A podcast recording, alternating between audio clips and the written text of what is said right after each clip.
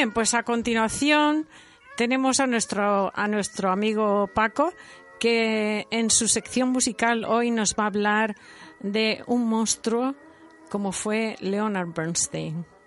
Paco. Gracias, Carmen.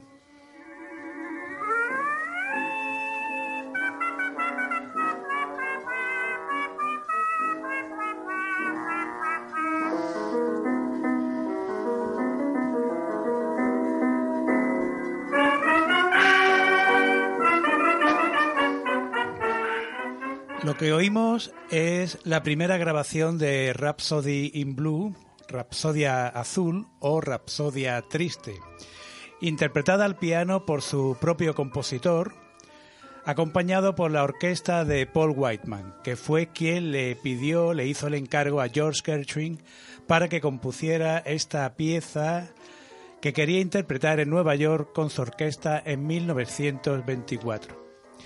Es una pieza que integra el lenguaje musical de la, de la música clásica con el del jazz.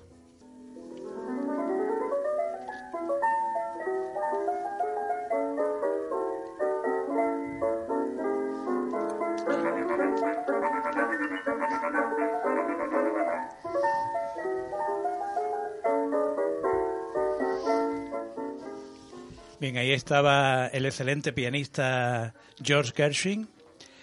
Eh, luego, si queréis, comentamos algo de esta primera versión, la primera que se grabó de, de este tema musical para orquesta de jazz aumentada. Este tema nos sirve de introducción para nuestro personaje de hoy, que es eh, Leonard Bernstein. Este año es el año de Lenny como era llamado por todos Leonard Bernstein, pues el 25 de agosto se cumplirán 100 años de su nacimiento.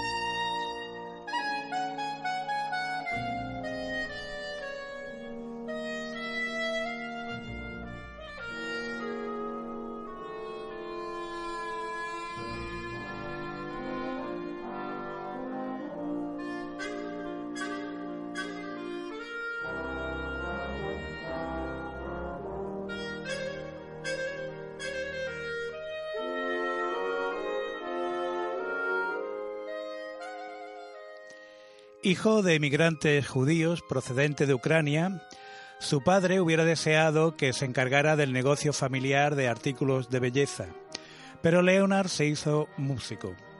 Primero pianista y luego director después de su relación con el director de orquesta también Dimitri Mitropoulos. Y llegó a ser el primer gran director de orquesta nacido en Estados Unidos. En sus comienzos vio un modelo a seguir en George Gershwin, que fundió la tradición clásica con la música más originalmente americana, el jazz.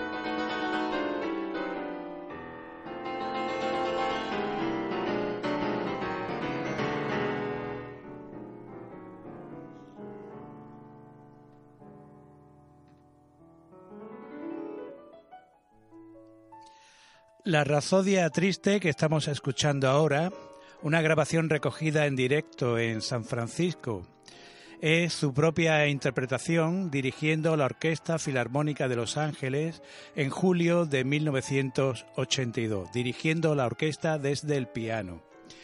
Grabaciones en directo que se prodigaron desde los años 70, aunque anteriormente Bernstein no había sido muy partidario de ellas.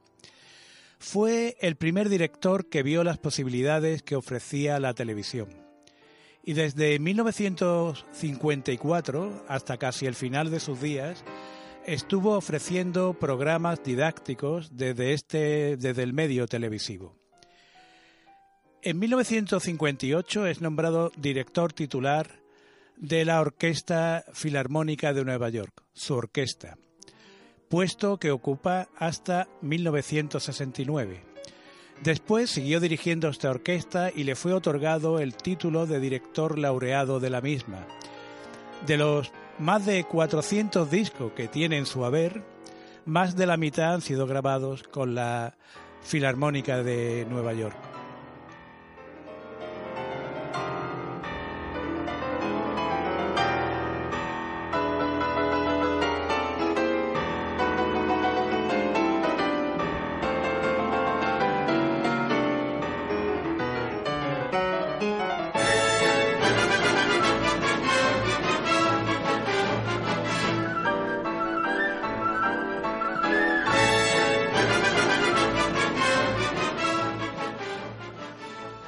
Superestrella con un carácter y ego arrolladores, como su forma de dirigir. Fue tachado por algunos críticos de autocomplaciente, de tener poca actitud autocrítica. Muchos lo prefieren como compositor, un compositor con una con un canon, una obra bastante bastante densa. Citaremos solamente dos obras de las más populares, la ópera West Side Story y la banda sonora de la clásica película dirigida por Elia Kazan y protagonizada por Marlon Brando, La ley del silencio.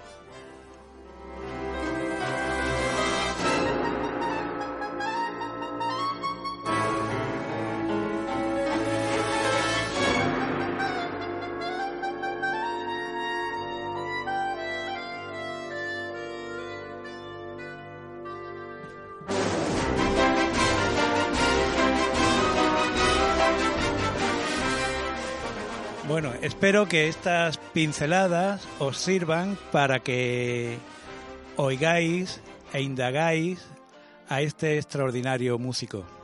Y si nuestros compañeros aquí en la mesa tienen algún comentario, pues... cine West Side Story, el comienzo de la película con el sonido de los dedos chasqueando, el tipo de música tan diferente al que habíamos conocido, eh, una comedia musical tan absolutamente distinta, me produjo en aquel momento, eran los años 60, pero comienzos de los 60, me produjo una impresión que creo que no olvidaré jamás. La película, como película musical, es la que se ha llevado más Oscars. Más premios, Tiene sí. 10 Oscars, que no hay ninguna película musical que tenga tantos. Eh, creo que también estuvo, hablando de Santiago de Compostela, pues creo que vino a Santiago de Compostela para presentar su obra más, Misa, que parece ser que fue un, un encargo que le hizo Jacqueline Kennedy. Sí. No, no lo sabía esto en concreto, lo que vino aquí a Santiago. Sí, pues Luego tu- tuvo una vida bastante Muy peculiar. peculiar. de estudiante de Santiago. Bueno, de estudiante y de, de gran de gran artista, ¿no? No, Sí. no terminó de definirse sexualmente. Sexualmente, Decían que era bisexual. bueno, de hecho vivió Bueno. con su compañero, abandonó a su mujer. Sí, de bueno. No, pero volvió él con la volvió mujer. con ellas, pero Eh, ella sí, murió cuando ella enferma Sí. vuelve y, y el otro, el, el amante por el que lo deja, un chaval joven que era músico también, Tom Cothran, Mm.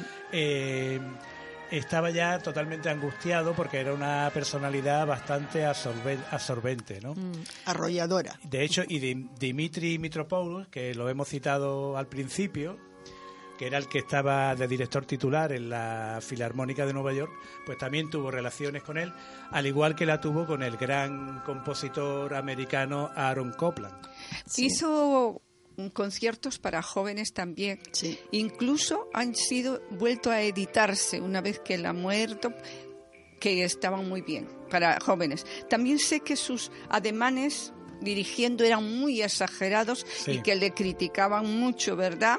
Sí, sí, los tempi, los tempos que usaba eran bastante acelerados, el sentido de la fuerza eh, siempre, siempre iba con él, siempre le acompañaba.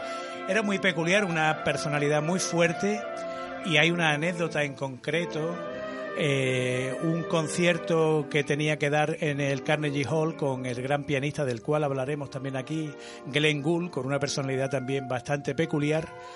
Eh, era el concierto número uno de Brahms y eh, después de los ensayos, pues él se presentó al público, Leonard Bernstein, y antes de, porque él hacía un, concierto el jueves, que le llamaba una preview, una primera puesta, ¿no? Y el viernes, ¿no? Y en la de preview, que había jóvenes, hablaba algo. Y en esa preview, pues dijo que no estaba de acuerdo con la interpretación de, de Glenn Gould que iba a hacer del concierto, que después de una semana de ensayos no, y, es decir, ustedes se preguntarán cómo un director puede decir que no está de acuerdo. Pues llame usted al director asistente o dígale o, o, cancela el concierto y cambie el programa. Sin embargo, dijo que lo iba a hacer y lo hizo. Ese anuncio lo dio tanto el jueves como el viernes. Vosotros figuraros que vaya a un concierto y el director dice, no estoy de acuerdo con la interpretación que nos va a ofrecer ahora el músico solista. Pero dijo que él no estaba de acuerdo, pero que Glenn Gould era un genio y lo respetaba. Y como tal, iba a dar el concierto. Era un histriónico, era un histriónico. muy propio de un artista. Tenía sus, sus manías. Perdona. Perdona también, sí, continúa. No, no, ya está. Mira, en 1989 sé que dirigió la novena sinfonía de Beethoven en Berlín por la celebración de la caída del muro, ¿verdad? Sí, sí. Incluso ha parafraseado el texto de la Oda a la Alegría, cambiando la Oda a Libertad en, la, en vez de alegría. Sí, bueno, él estuvo muy comprometido socialmente con su tiempo y en los años 50 estuvo en la lista negra y fue investigado por el FBI. Bueno, Paco, como siempre, pues nos tienes tan metido en tu rincón musical que nos cuesta trabajo despedirte, pero nos queda más remedio que, seguir. que seguir pasando página en el programa.